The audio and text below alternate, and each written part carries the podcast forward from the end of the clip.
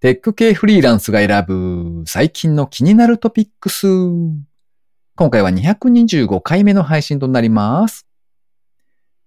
とある漫画の最新刊が出ていたので購入したんですよ。この漫画やっぱいいなーって考えにふっきりながら読んでいたんですけど、よくよく見てみたら途中の休巻を買ってなかったことに気づいたんですよね。しかも気づかずに読んでいた自分に、お前大丈夫か？お前いろんな意味で。って突っ込みたくなりました。この番組ではフリーランスエンジニアの S とエンタメ系エンジニアのアスカが最近気になったニュースや記事をサクッと短く紹介しております。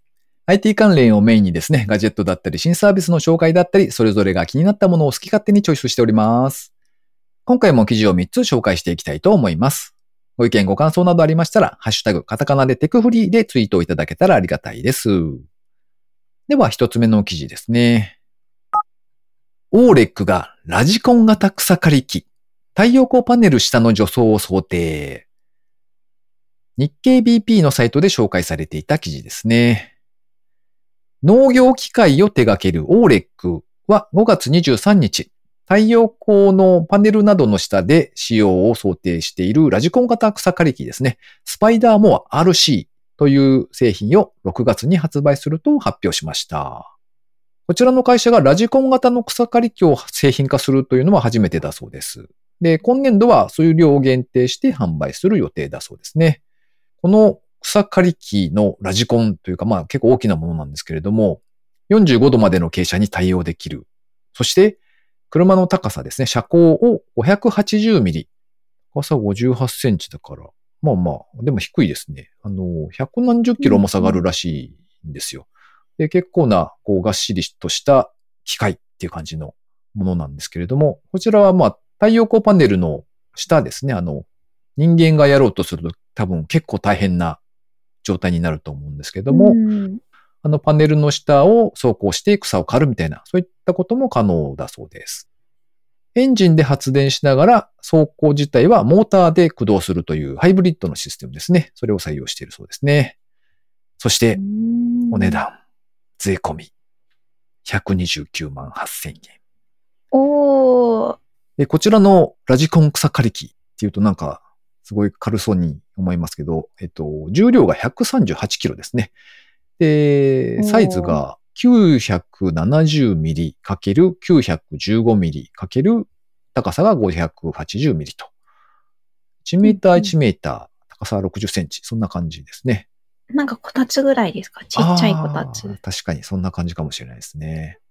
そいつにキャタピラーがついておりまして、ガリガリとあの、地面を動いていくという、そういうラジコンですね。おー。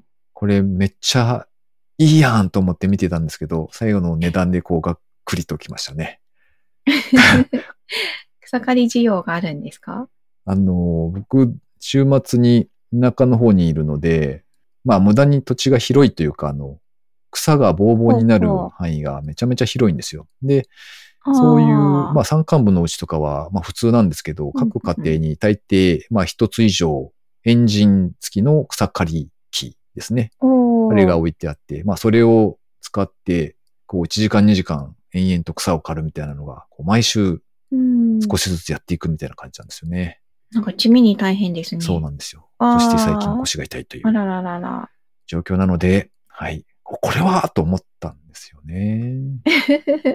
そ うそうしたら、ですね。自分で歩いてって買ってくれるんだったらね、いいですね。あの、まさにラジコンっぽいプロポーがあって、それでコントロールするみたいなんですけど。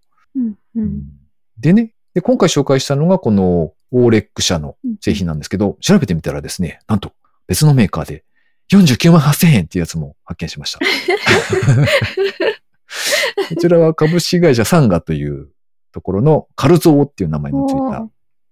おー軽そうな。うん。いや、どう、いや、そちらではないんじゃないですか。カルゾーっていう、草、草を刈るぞーじゃないですか。なるほど。いああ、そっちなんですね。うんで、このカルゾーくんの方はですね、なんと草刈りだけではなく、うんうん、雪を移動させるときにも使えるという。おー除雪もできちゃそううそう。みたいな。そうなんですよね。あの、雪をこう遠くに飛ばすタイプじゃなくて、なんでしょう？うんうん、ブルドーザーみたいなイメージかな？押してそうそう避ける感じ。自分の前にああいう板があって、それを使って、こう、ぐいぐいとうん押していくっていうのもできるみたいで。ほうほう。お値段半分なのに。そう。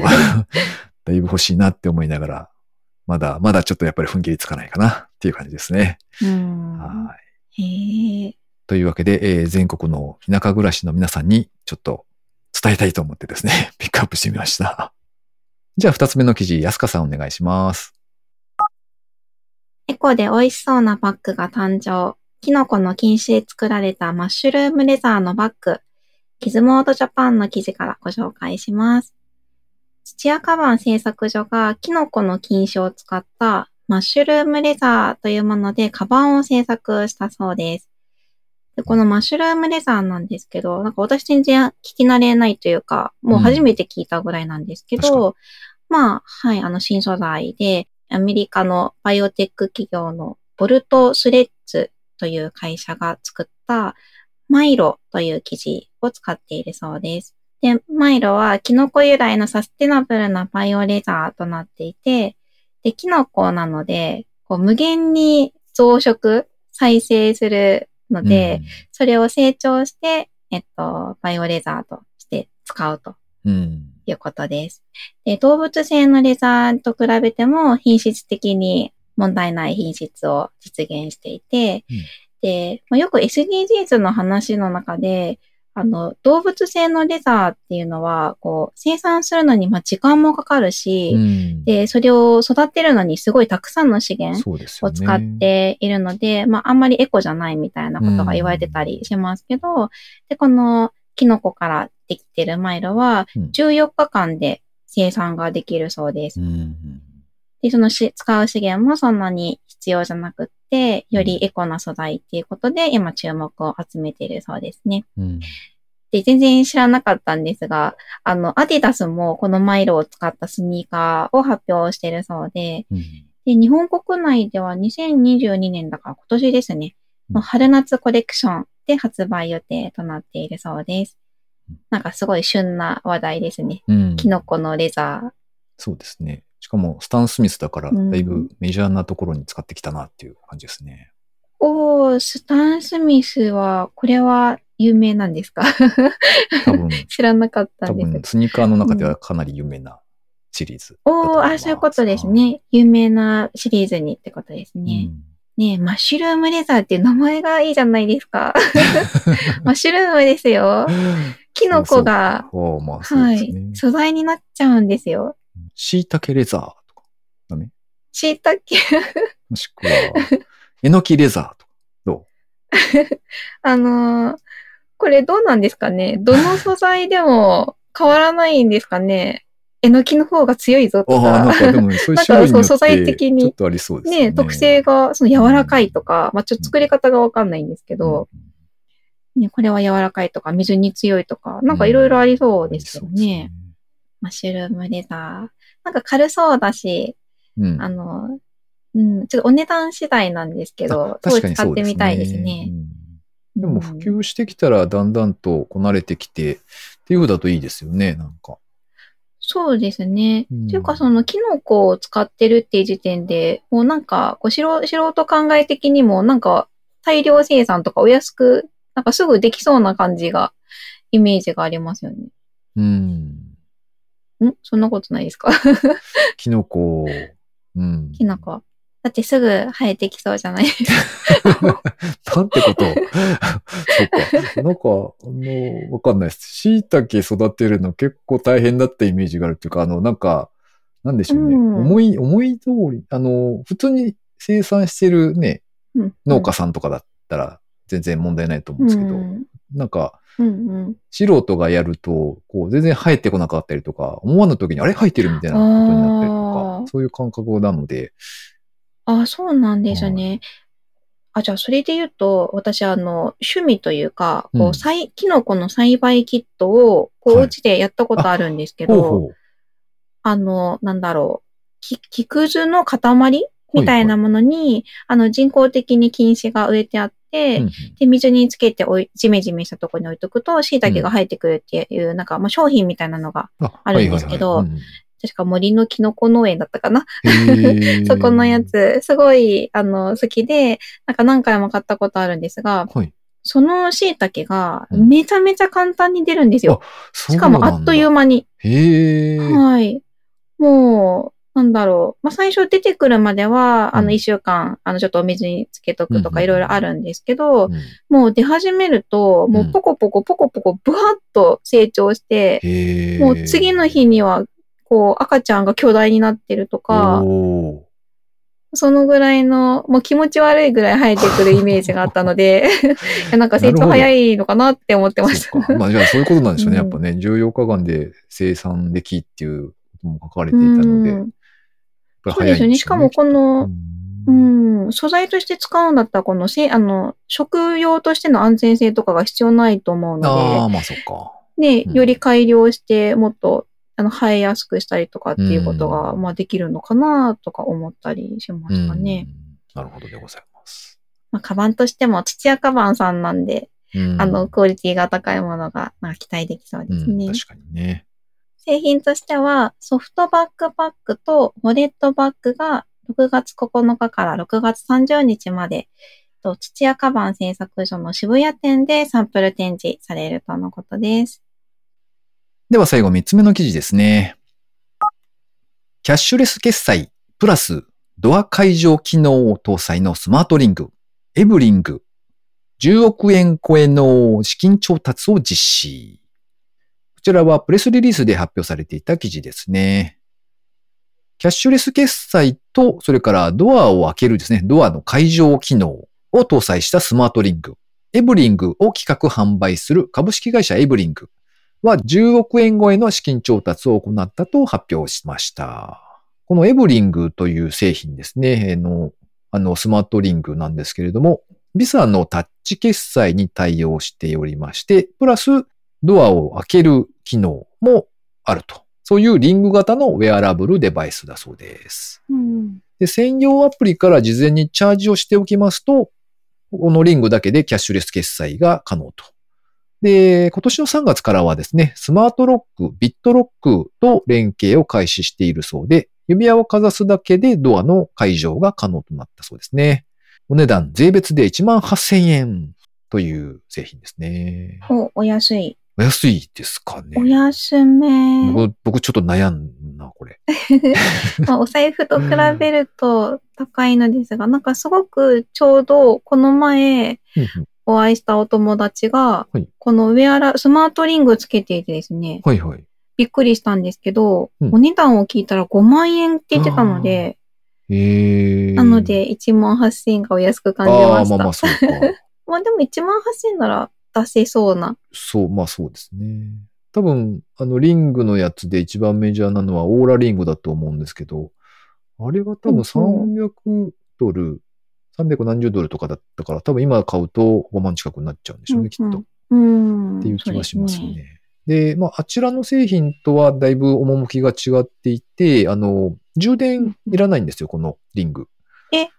そうなんですね。で、中に IC チップが入っていて、要するにあの、IC 機能付きのクレジットカードってあるじゃないですか。あれと同じ仕組みなのかなという感じですね。おー、はいあ、そうなんですね。そうなんですよね。なのでまあ、なんて言うんでしょうね。理想としては、その決済もできて、あの、オーラリングみたいに睡眠トラッキングとか、うん活動量とかも記録してくれるみたいなのがあったらいいなーってちょっと思いましたね。でも、あれなんですよ。多分、どこ行った？どこ行った？みたいな大騒ぎになる予感がしています。そうですね。指輪なので、こう、ちょっと手洗うときに外して置き忘れるそうそうそうとかすごいありそですよね。う。うん。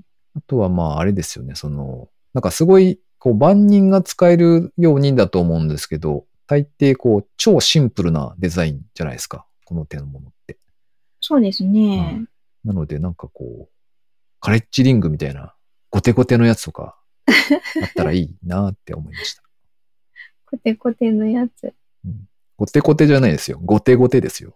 ゴテゴテ、あんまりイメージついてない人はここにいますね。こう、ちょっとドクロがついてるとかさ。あー、クロムハーツ的あな。あ、そうそう、そんな感じ。おー。そしてキーボードを打つときに困るなりそう。そうですね。いや、でもあれですね、決済ができて、あと、その家の鍵も持たなくていいってなると、本当になんか手ぶらでこう出かけて帰ってこれるみたいな感じになって、なかなか本当にスマートな感じでいいですね。うん、いいですね。は特に鍵は便利い。な気がしますね。お家の鍵を持って出ない生活はちょっとやったことがないので、わあ。かんないんですけど、便利そうな気がします。ね。ということで、今回紹介する記事は以上となります。続きまして、番組にいただいたコメント紹介のコーナーですね。まずは水流さん。いつもありがとうございます。ありがとうございます。222回拝聴完了にゃーん。かわいい。新卒でエンジニアになるのに1年以上の実務経験を求める不思議。OSS へのコミットやキータや全への投稿も実務経験にする会社もあるけど、それ厳密に実務経験というものなん？素人お断りにしたいのだろうけど、表現方法が気になる。そして222回。最後の怖いよーが切実に伝わってきました。笑い。でもわかります。手術うまくいくことを願ってます。とコメントいただきました。ありがとうございます。いやはや、そうですね。新卒なのに1年以上の実務経験を求められる件は、やっぱりちょっと我々の世代から言うと、おマジっすか？ってなりますよね。はい。不思議ですね。うん。そして手術は今のところ、まだあれですね。この間 CT スキャンをしてきましたね。おー、はいまあ、取っただけなのでまだ何も結果が分かってないんですけど、はい。まあ、その判断材料に使うから、とりあえず取っときましょうみたいな感じでした。ほうほう。そしてもうしばらくすると、あれですね。一泊の入院で、なんでしょう、鼻とか口とかにこう、機械を取り付けられて、うん、病院の中で一晩以上寝とけっていう、そういう睡眠時の呼吸の状況を調べるっていうイベントがああ、モニタリングするために。うんですね。それから高見千恵さん、いつもありがとうございます。ありがとうございます。223回聞いた、新ホニャララ、FF10 とか、ペルソナ2罪を見てきたので、どんな現在を背負った物語なんだと思ってしまう。実際どれもそういう点があるそうですが、とコメントをいただきました。あれですね、あの、罪、英語で罪っていうのを SIN で真って書くんでしたね。あの、ペットショップボーイズっていうバンドが昔、It's a Sin っていう曲を歌っていて、割とヒットしていたいたのを思い出しました。はい。なので、そういう、あ、そうか、そういう意味のシーンも含まれているんだなというのを、ね、改めて知った次第でございます。高見さんありがとうございます。深いですね。知らなかったです。続いて、はじめ浜田さんからいただきました。いつもありがとうございます。ありがとうございます。テーマとは関係ない話ですが、あずきバー、あの歯が欠けそうなほど硬いやつですね。アスカさん食べたことないとは。ジオキャッシング初めて知りました。みんなでワイワイやっていればいいですが、一人で街中を探し回ってたら確かに怪しい。といただいてます。あずきバーは硬いですよね。硬いんですよね、あれ、カッチン。カッチンそうそう。うんうん。待ちきれない。なんか多分あれで、こう歯が割れたとかいう人、絶対いると思 そんなに せっかちさんですね。う。ああ、かもしれない。あの、予想外にうん。硬くてガキッみたいなのがありそう。わありそうだー。なんか歯茎を痛みそう。あたたたみたいな。まあまあ大丈夫。美味しいから大丈夫ですよ。うん。うん、食べたことないかわかんないけど。美味しいらしいですね。なんか根強いファンがいますよね。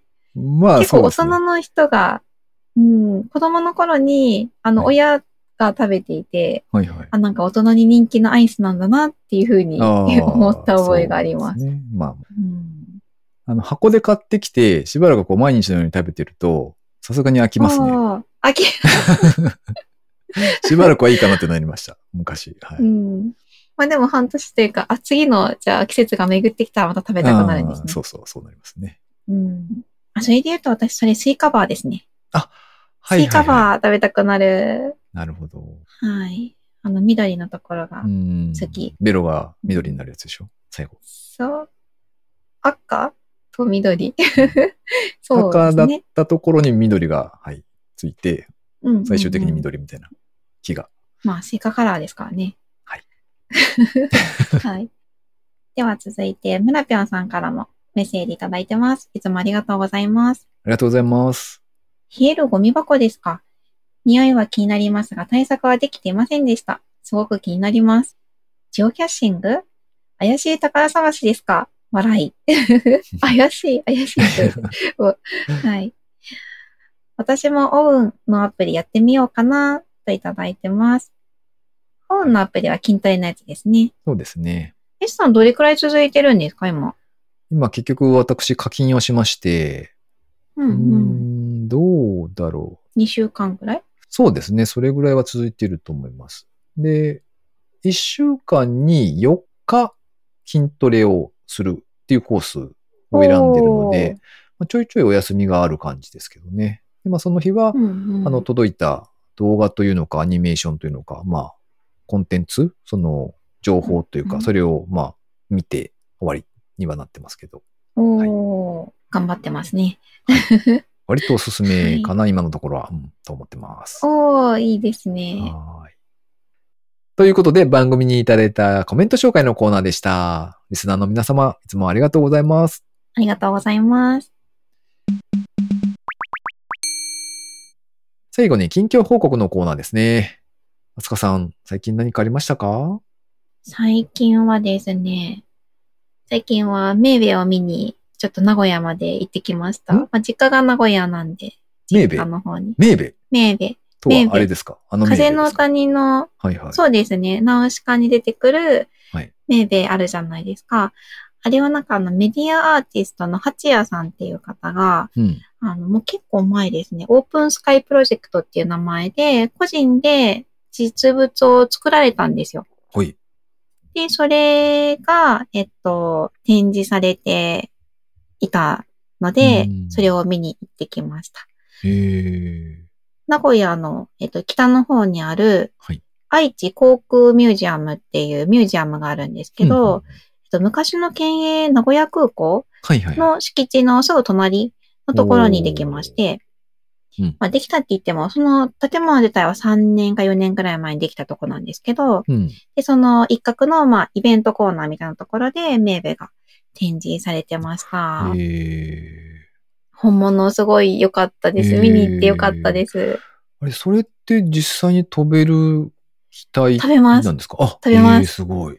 食べます食べますあの、一番直近だと、えっと、確か、去年か一昨年かに、アメリカであった航空ショーみたいなところに出展されて、で、実際に、こう、テスト飛行みたいなのもそこでしてきたみたいですよ。へえ。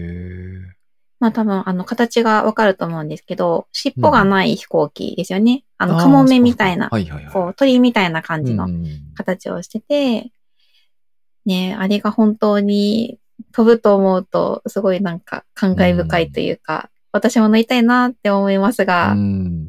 怖そう、しかし。うん。こ、怖い。あー、なんか操縦技術がすごいいりそうかなとはなんか思いましたね。一応その航空ショーの時のメーベに乗った状態でうん。見ているあの映像が公開されてたので、それ見てたんですけど、うん。こう離陸、すごい素直に離陸はするんですけど、はいはい。離陸した直後にこう左右にぐらぐら揺れてる感じが見えるので、はいはい。これはなんか実際に自分でバランスをとってるのか、あの、まあ、揺れてるのが普通なのかちょっとわかんなかったんですけど、かなり熟練が必要だったら、ちょっと大変だなと思って。確かにね。うん。でも、ナウシカになれますよ。確かになりますね。まあなんか一応その、権利の関係でメーベっていうふうには、あの、ご本人は言ってないというか、その名前は使ってはいないんですけど、あーそうかそうかなるほあの、メーベをモチーフにした、あのね形、全く同じ。まあ、ほ全くっていうか、大きさがちょっと違うんですけど、うん形としては、一目見て、あ、メーベだなって 思うようなな形ですね。翼がすごい綺麗でした。えー、じゃあ、S さんは最近どうですか？何してましたか？最近は、えーっと、そうですね。あの、久々にですね、ビートセーバーをやっております。と言っても。ちょうど昨日ぐらいかな？収録の前日ぐらいに久々にやってみるかと思ってややり始めたんですけど、あの、うんなんて言うんでしょうね。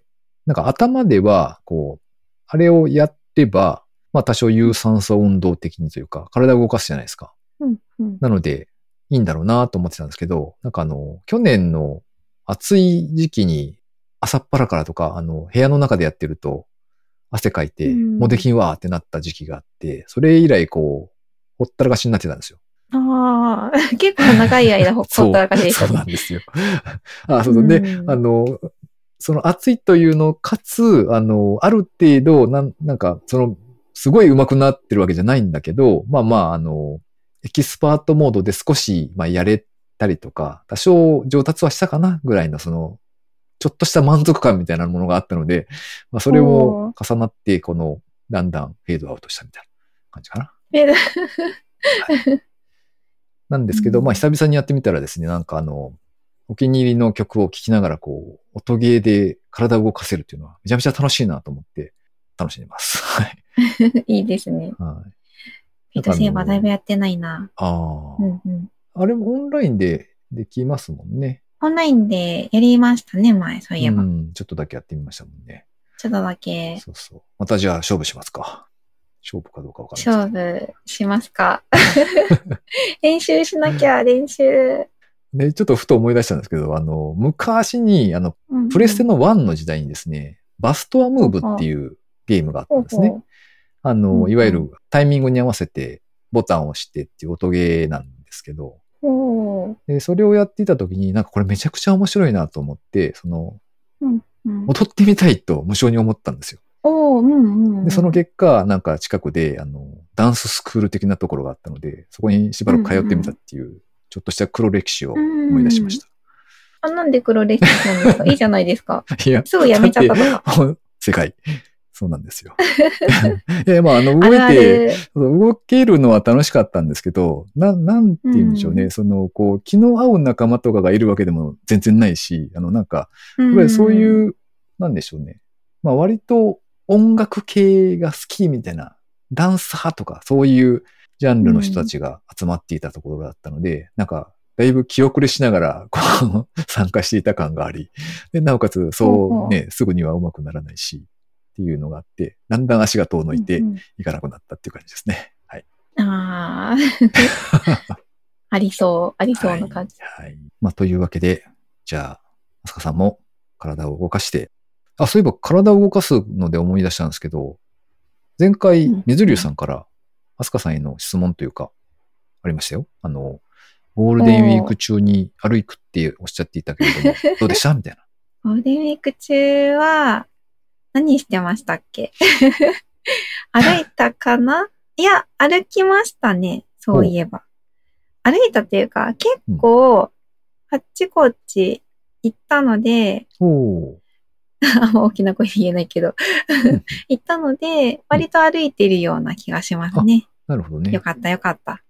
じゃあ、あうの、ん家の周りをぐるぐるっていうわけではなく、そうですねうん。一番遠かったのは、うんあの、お友達とプチハッカソンをしに、あの、埼玉のお風呂カフェに行った時が一番遠かったです。へえ、埼玉。埼はい、埼玉の大宮ですかね。鉄道博物館があるんですけど、大宮に、あの、有名な大きなとこですね。電車で行くんですか？あ、はい。あさすがにめちゃめちゃ遠いので、そこまでは電電車で行ったんですけど、はいはいはい。その、駅からお風呂カフェまでが、まあちょっとあったので、テクテクテクテクテクテクなるほど。歩いて行きましたよ。へえ、だそうです。はい。ちゃんと歩いております。はーい。まあ、だんだん暑くなってきますけれども、頑張って体を動かしていきましょうという感じですかね。はい。動かしましょう。はーい。この番組へのご意見ご感想などを絶賛募集中です。ツイッターにて、ハッシュタグカタカナでテクフリーをつけてつぶやいていただくか、ショーノートのリンクからですね、投稿フォームにてメッセージをお送りいただけたらありがたいです。スマホ用にポッドキャスト専用の無料アプリがありますので、そちらで登録とか購読とかをしておいていただきますと、毎回自動的に配信されるようになって便利です。Spotify、Amazon Music でお聞きの方はぜひフォローボタンをポチッとしておいてやってください。じゃあ頑張ってビートセーバーをもう一回練習してですね、アスカさんに負けないように頑張ります。お、私も練習しときます。ということで、あの、体を動かすと気分も良くなりますので、皆さんも、レッツ運動ということで、今週もセコモンでお聞きいただきありがとうございました。ありがとうございました。